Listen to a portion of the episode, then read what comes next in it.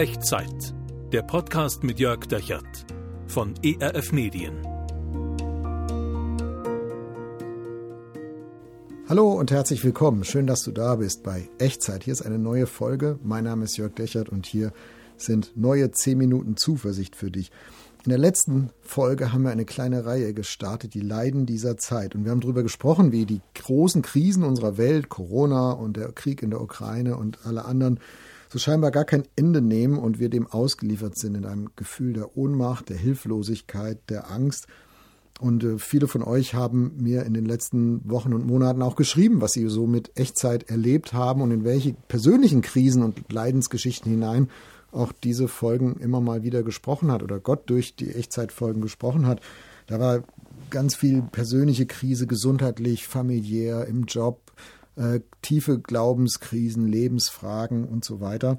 Und uns ist, glaube ich, miteinander klar, dazu sind wir, du und ich, lange genug auf der Welt, um zu wissen, es gibt nicht so den einen Spruch, das eine Gebet, der eine Bibelvers oder irgendwas, womit man das einfach alles abkürzen kann und die Leiden dieser Zeit einfach ausschalten kann oder so abfedern kann, dass sie, dass sie uns nichts mehr anhaben können.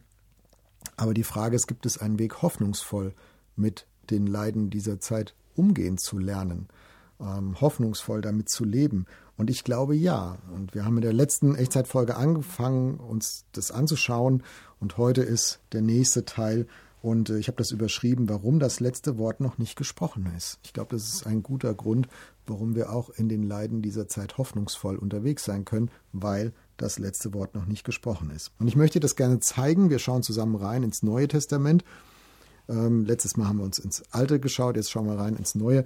Brief des Apostel Paulus an die Christinnen und Christen in Rom. Und damals, als dieser Brief geschrieben und dann auch verlesen wurde, das war auch eine Zeit der Leiden, eine Zeit der Krise. Die Christen wurden damals diskriminiert, sie wurden verfolgt, sie wurden bedroht an Leib und Leben, sie wurden ermordet um ihres Glaubens willen. Wie soll man da weiter leben? Wie soll man da weiter glauben? Wie soll man da weiter hoffen und Gott vertrauen? Hören wir mal was Paulus dazu schreibt. Also der Brief an die Gemeinde in Rom, der sogenannte Römerbrief, und ich lese äh, im achten Kapitel ab Vers 18 uns ein paar Verse vor und lass uns das mal zusammen anschauen und durchdenken. Im Übrigen meine ich, schreibt Paulus, dass die Leiden der, der jetzigen Zeit nicht ins Gewicht fallen, wenn wir an die Herrlichkeit denken, die Gott bald sichtbar machen und an der er uns teilhaben lassen wird. Im Übrigen meine ich, dass die Leiden der jetzigen Zeit nicht ins Gewicht fallen. Nicht ins Gewicht fallen, dahinter steht das Bild von einer Balkenwaage. Also stell dir vor, du hast so eine Balkenwaage, vielleicht aus der Apotheke. Auf der einen Seite dieser oder so eine Wippe auf dem Spielplatz. Auf der einen Seite der Balkenwaage liegen alle Leiden dieser Zeit. Also die alle ganze Corona-Pandemie mit all dem Mist, der damit gewesen ist und noch ist, der Krieg in der Ukraine, unsere ganzen gesellschaftlichen Probleme, die liegen alle auf einer Seite dieser Balkenwaage.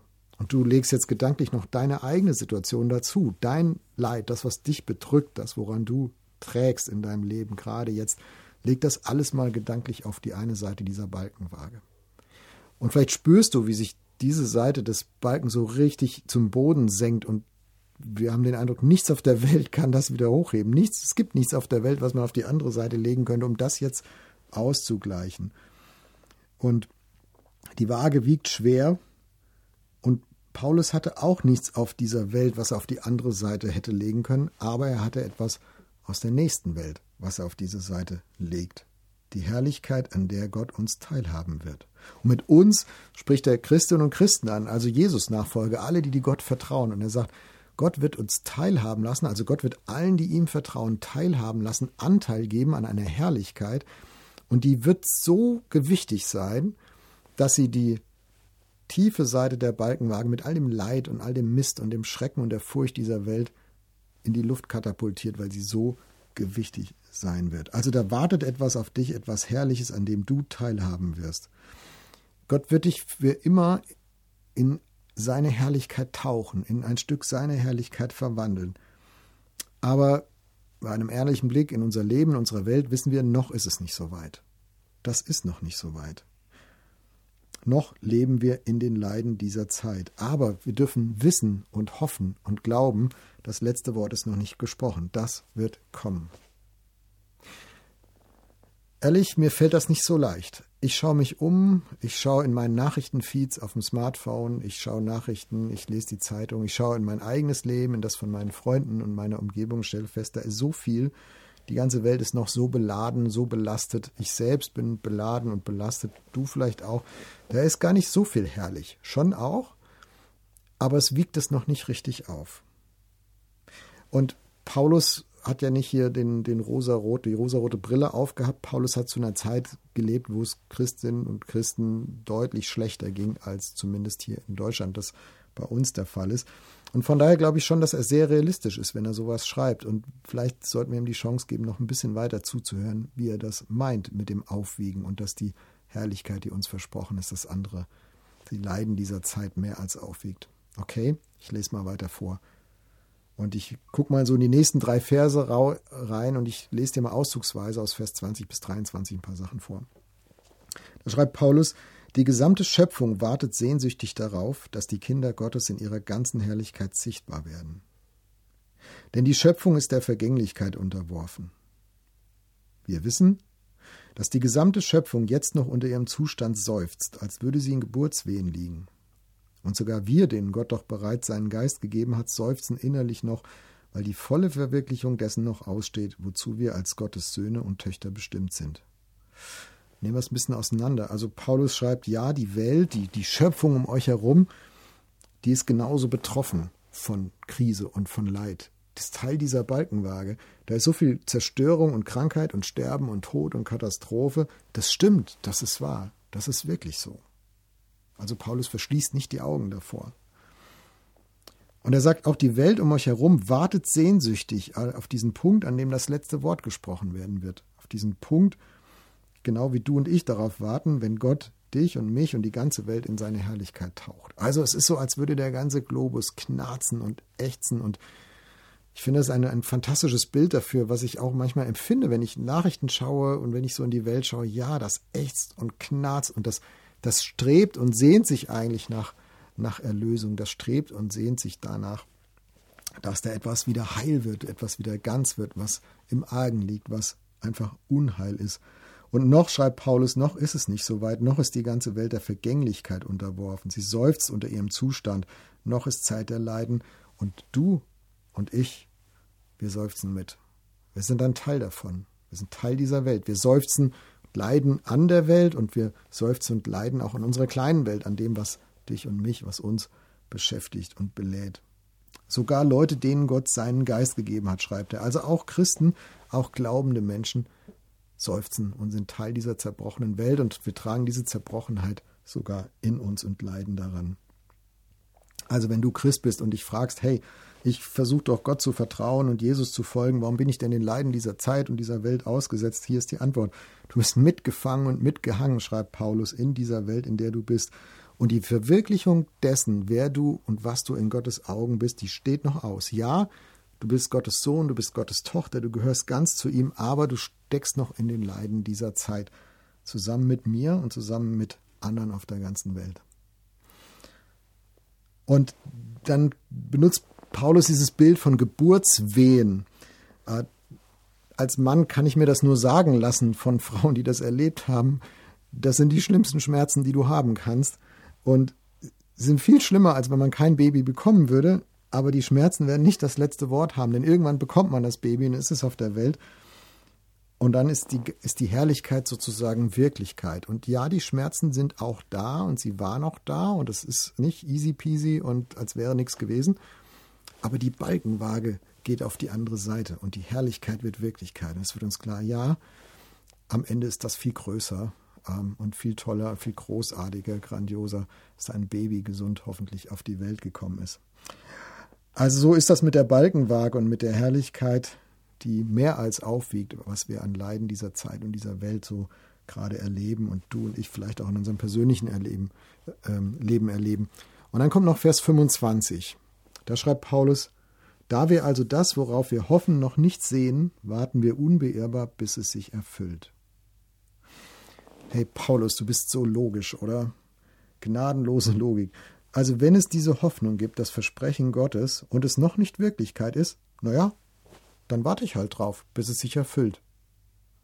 Das war für Paulus ganz logisch. Ich glaube nicht, dass es für Paulus ganz leicht war, genauso wenig wie es für dich oder für mich ganz leicht war. Aber im Kopf, im Denken hatte er das völlig klar. Genauso, genauso real, genauso wirklich wie das Leiden dieser Welt ist für ihn das Versprechen Gottes, einmal Teil seiner Herrlichkeit zu sein, eingetaucht zu sein in die wunderbare Wirklichkeit Gottes, ein Teil davon zu werden. Und ich warte drauf, schreibt Paulus, bis es sich erfüllt. Vielleicht sagst du jetzt, das ist doch Jenseitsvertröstung. Ja, das ist, nimm mal das hier und jetzt nicht so wichtig und nicht so ernst und warte mal aufs Paradies, dann wird alles besser. Ich glaube, da ist viel Schindluder mitgetrieben worden in der Kirchengeschichte, aber ich denke, das hier ist keine Jesus, äh, das ist keine Jenseitsvertröstung. Äh, das ist auch keine Verklärung von Leid, sondern ein ganz klares Ja, wir sind der Vergänglichkeit unterworfen. Leid ist wirklich, es ist real. Seufzen, Schmerz, Krise, Leid. Es tut weh.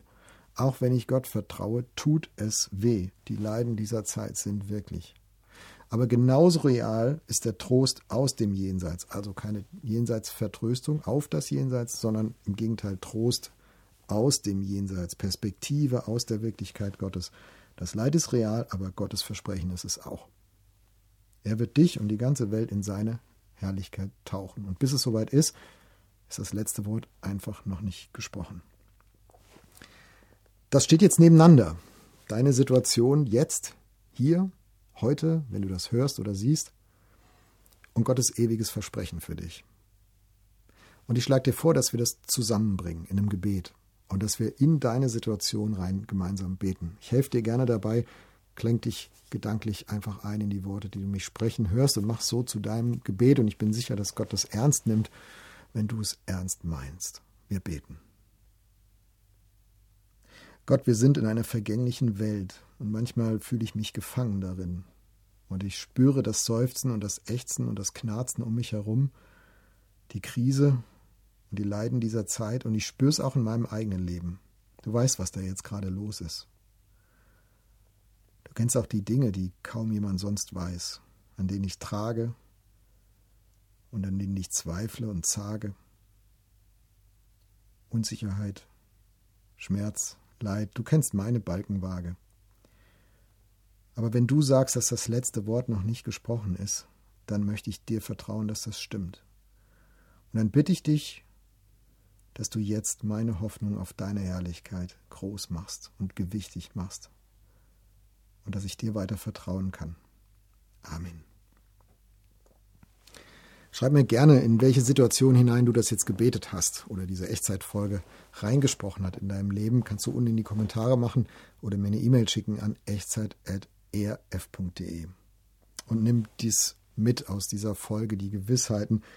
Ja, die Krisen dieser Zeit wiegen schwer und auch deine und meine persönlichen Lebenskrisen wiegen schwer aber die Herrlichkeit, in die Gott dich tauchen wird und mich tauchen wird und die Welt tauchen wird, die wird am Ende schwerer wiegen. Das letzte Wort ist noch nicht gesprochen.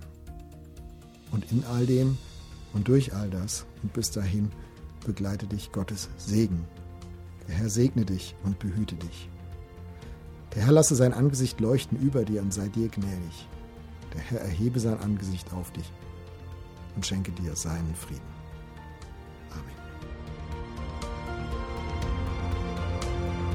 Das war Echtzeit. Zehn Minuten Zuversicht für dich.